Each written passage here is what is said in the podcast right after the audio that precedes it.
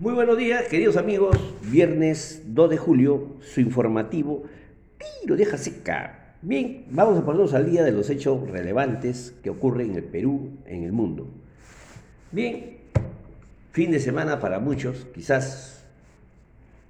Vamos a ver finalmente un tema, eh, los retos país que asumiría el nuevo gobierno y cómo sería su comportamiento del sector empresarial para enfrentar los importantes retos que se avecinan. Como sabemos que el plan de vacunación es uno de ellos, el aceleramiento, si, bien es cierto es positivo, pero es un nuevo reto para el gobierno continuar en esa mística. Bien, vamos a ponernos al día en el plano internacional la Organización para la Cooperación y Desarrollo Económico, que reúne a 130 países miembros, dieron su visto bueno para establecer una tasa mínima de impuesto corporativo del 15% a nivel global, perdón, como parte de la reforma del sistema fiscal internacional. El pacto asegurará que las grandes empresas multinacionales paguen su parte justa en impuestos esta tasa mínima entraría en vigor el año 2023. En junio el precio del oro sufrió su mayor caída del, la caída del mes. En cuatro años y medio no se comportaba a la baja y llegó alrededor de la menos a menos 7% de su precio al inicio de mayo. Pasamos al plano nacional podemos comentarles que el Jurado Nacional de Elecciones anunció que la proclamación de los resultados de la segunda vuelta electoral no debería exceder el 15 de julio, mientras se espera que 30 jurados electorales especiales emitan sus actas descentralizadas de proclamación. Asimismo, señaló que el Jurado Nacional de Elecciones resolverá con celeridad los 242 recursos de nulidad de actas sobre tema de forma, presentado por el Partido Político de Fuerza Popular. Como les expliqué el día de ayer, de los cuales 200 actas eh, fueron presentadas fuera de hora y las 42 por, adolecían por no apuntarse la tasa correspondiente. El Instituto Nacional de Estadística, INEI, informó que la inflación en Lima Metropolitana ascendió a 0.52% en junio, a causa del tipo de cambio y de las cotizaciones internacionales como la del trigo, el maíz y el petróleo. Ya haciendo un análisis de este informe, nos, nos dice que los grupos de consumo que mostraron mayor crecimiento en sus precios fueron alimentos y bebidas, por el orden de 0.79%, alquiler de vivienda, combustible y electricidad alrededor de 0.73% y transporte y comunicaciones 0.66%, de los cuales, haciendo la media, llega a 0.52% el índice en el mes de junio. Otro hecho es que el Congreso de la República anunció que elegirá, perdón, a los miembros del Tribunal Constitucional. El pleno se llevará a cabo entre 7 y 8 de julio de manera presencial por acuerdo de la Junta de Portavoces. Si en ese, en ese digamos, en, en esa elección no llegarían a, elegir al, al miembro, al magistrado, se quedaría céfalo del Tribunal Constitucional. Así que eso se va a hacer, se va a celebrar entre el día 7 y 8 del mes de julio, ¿no? Por otro lado, el Ministerio de Economía y Finanza eh, informó que según la inversión pública creció 273% interanual en junio, o sea, en en, en el interanual de junio del 2020 a junio del 2021, alcanzando un nuevo máximo histórico de ejecución aproximadamente 2.983 millones de soles en ese mes. La concesionaria Lima Expresa anunció que a partir de domingo, julio 4, se aplicará una nueva tarifa de peaje en la vía evitamiento y en la vía línea María Expresa. De 5.90 es el nuevo precio y antes era 5.20, ¿no? Debido al reajuste establecido por el contrato de concesión. Y también ah, ya que el Poder Judicial revocó la resolución que exigía la reducción de la tarifa a 5.20. Así que a partir del domingo 4 de julio, la tarifa será de 5 soles ¿no? Eh, por otro lado, el ministro, el, MINSA, señaló que a la fecha se tienen asegurado más de 11 millones de dosis de vacunas contra el COVID-19 de Pfizer, AstraZeneca y Sinopharm. Y se prevé contar con más de 19 millones de dosis a finales de julio.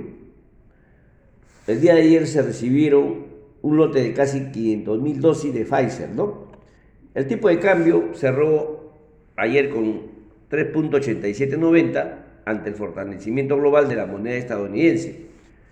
El BCR colocó 800 millones en repo para proveer la liquidez en dólares, ¿no? Bien, ya a manera de un comentario, podemos decir qué retos tiene el país, enfrente el país y el sector empresarial a la asunción del nuevo gobierno. Haciendo ya una, recopilación de las informaciones eh, tanto de INEI como de la Superintendencia de Banca y otras revistas, podemos decir que, que los importantes retos será acelerar el plan de vacunación, cuyo avance es positivo, e impulsar la reactivación económica. Abordarlo será la clave para sentar la base de la unidad del país, lo que permitirá avanzar en la generación de igualdad de oportunidades para todos los peruanos. La reactivación económica es necesaria para la creación de empleos, la reducción de la pobreza y la generación de recursos públicos, a través del pago de impuestos por parte de empresas y ciudadanos, que permitan al Estado desplegar inversión pública y acercarse a la población que reclama su presencia. En otra palabra, a través de la reactivación se generará más empleo y por ende más consumo y como resultado más recaudación de impuestos. Por ello, se debe generar confianza y acabar con la situación de incertidumbre.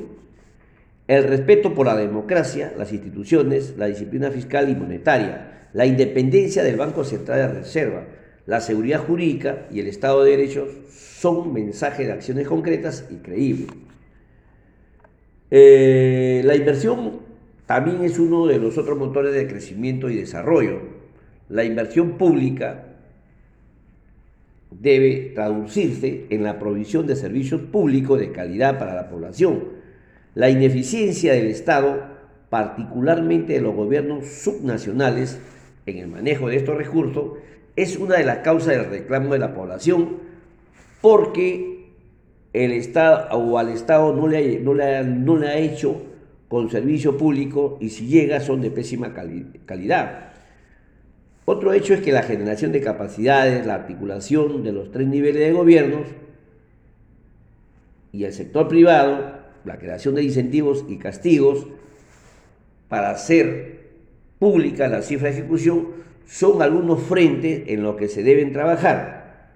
La inversión privada representa actualmente el 80% de la inversión total, por lo que no existe ninguna posibilidad de reactivar la economía de espalda a esta, es decir, a la inversión privada.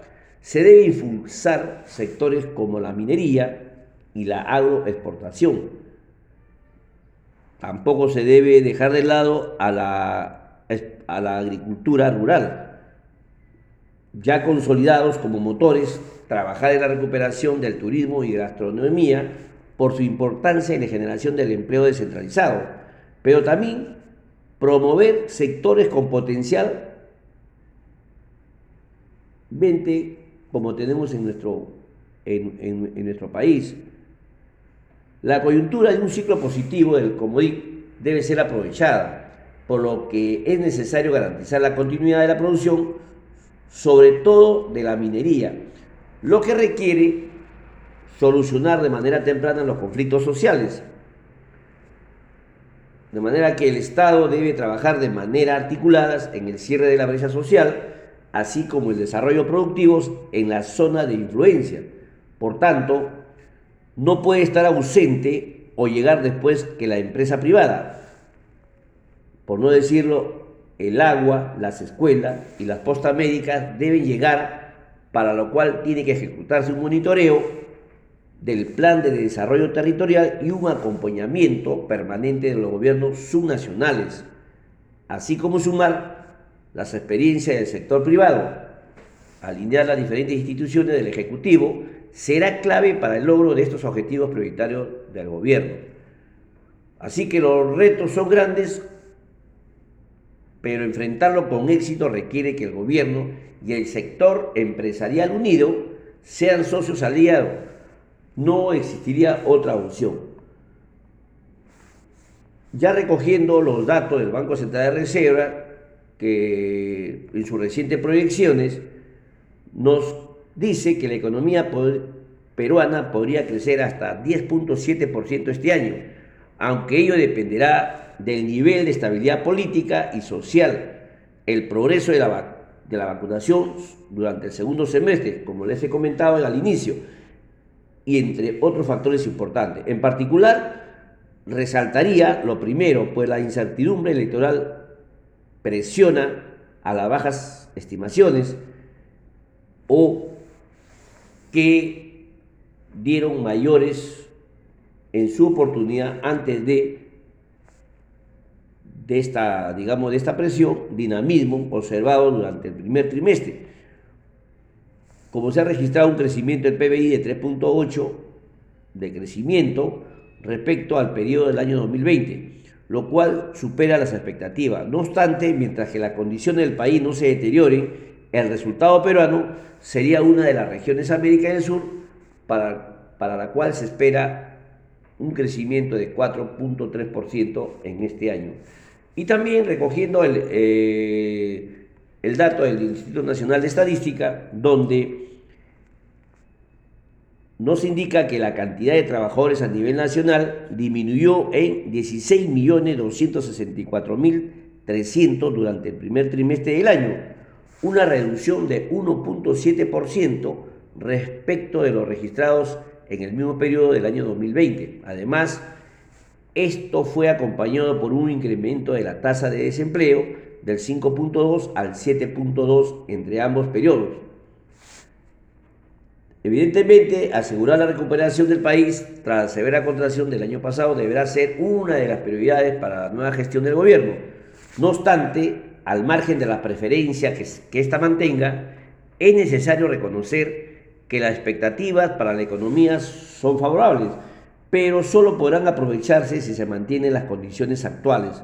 En ese sentido, las propuestas políticas revanchistas con el sector privado o esfuerzo para modificar el marco jurídico vigente de manera arbitraria solo sacrificarían la recuperación de los puestos de trabajo e inclusive la reducción de la pobreza, pues el crecimiento económico es uno de los principales motores para lograrlo, según lo que indica el BCR del Perú. Resumido todos, los retos son grandes tanto para el gobierno como para los empresarios y sumados hay que enfrentarlos porque se requiere que estén unidos y aliados. Sin ellos no habría otra opción de crecimiento. Bien, queridos amigos, ese es todo por hoy. Hasta el día lunes, un buen fin de semana para todos. Déjeme compartir la frase del día, esta vez de Víctor Hugo. La frase dice, el éxito no se logra solo con cualidades especiales, es sobre todo un trabajo de constancia, de métodos y organización. Bien, queridos amigos, definitivamente, por más hábiles y conocimientos que tengamos, o gran facilidad para hacer un trabajo, pero carecemos de motivación y no nos rendimos, podemos lograr el éxito. Bien, queridos amigos, ese es todo por hoy. Hasta el día de mañana. Cuídense mucho del coronavirus, todavía está latente esto, siempre eh, con su protocolo de bioseguridad. Y sobre todo, queridos amigos, amarnos los unos a los otros. Buen fin de semana. Gracias.